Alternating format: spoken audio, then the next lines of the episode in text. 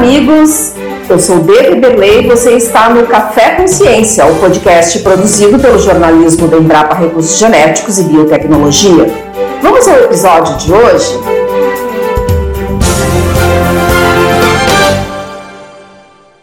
Há muitas espécies de moscas das frutas que prejudicam a fruticultura brasileira, mas também há um bom número delas que não estão presentes no Brasil, e isso se deve a um forte trabalho da vigilância sanitária e da Embrapa. Duas espécies desses insetos, no entanto, têm chamado a atenção pelo risco que isso representa à fruticultura nacional. Neste episódio do Café Consciência, eu vou abordar este tema num bate-papo com o pesquisador Marcelo Lopes, da Embrapa Recursos Genéticos e Biotecnologia. Pesquisador, quais as espécies de moscas das frutas que preocupam a pesquisa e também os produtores? Olá, Deva, tudo bem? É verdade que duas espécies têm chamado a atenção pelo seu risco. A primeira é a Anastrefa curvicauda, que é uma mosca das frutas que ataca o mamão, e ela está presente na América Central e também na América do Sul, na Colômbia e Venezuela. Portanto, a proximidade geográfica é um fator que eleva o risco dessa praga. A segunda espécie é a Bactrócera dorsalis, que é uma mosca das frutas que tem invadido vários países do mundo e hoje está espalhada por três continentes: a Ásia, a Oceania e a África. Como é uma espécie bastante danosa a várias espécies de fruteiras e tem sido interceptada é, por sistemas de quarentena na América do Norte e na Europa, é, ela vai ser uma espécie alvo do programa de prevenção. Cabe é, aí ressaltar também que nós temos espécies presentes no Brasil que causam prejuízos e temos uma espécie que está em contenção na região norte, que é a mosca da carambola. O problema das moscas das frutas é que elas atacam os frutos né, que são produtos consumidos em natura. E com isso há uma série é, restrição para o uso de agrotóxicos. Pois, lembrando, as moscas das frutas depositam os ovos e as larvas se desenvolvem no interior do fruto. E além disso, a introdução de uma nova espécie de mosca das frutas também resulta na possibilidade de uma interrupção da exportação de frutos pelo Brasil. Esse é o caso da região do Vale do São Francisco, uma região vulnerável a novos problemas com mosca das frutas.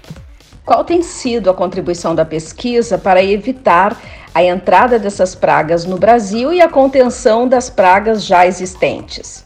Uh, Deva, a pesquisa ela tem um papel relevante dentro do sistema de defesa agropecuária.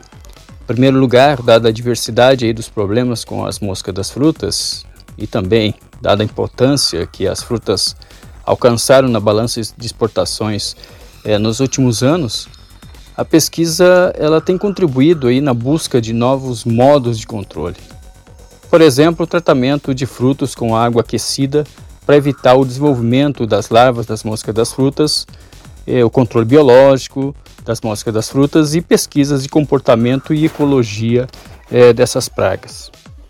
Pesquisador, e como se deu, como tem acontecido a colaboração da Embrapa na contenção dessas pragas e na detecção de novas pragas, impedindo inclusive a entrada eh, desses insetos no território nacional? A Embrapa, nos últimos anos, tem participado ativamente aí da questão da defesa agropecuária, tanto na forma da prevenção como na contenção das pragas. Seriam muitos casos. Vou citar alguns. Eh, mas sempre com aquele medo né, de ser injusto e esquecer outros também igualmente importantes. Nós temos uma grande quantidade de pesquisas né, realizadas pela Embrapa Mapá para o manejo da mosca da carambola. Temos um grande esforço também de pesquisa da Embrapa Mandioca e Fruticultura para termos bananas resistentes a uma raça de fungo uh, nova né, que chegou na América do Sul, foi constatada na Colômbia e no Peru, Fusarium oxysporium raça tropical 4, e mais recentemente também o fungo causador da monilíase do cacau Caueiro, encontrado no Acre, e que tem a unidade da Embrapa lá naquele estado que está envolvido na ação da contenção da praga. Temos também o trabalho da Embrapa Meio Ambiente uh, no mapeamento das regiões vulneráveis a pragas quarentenárias no Brasil. Afora o exemplo, né, já mencionado da,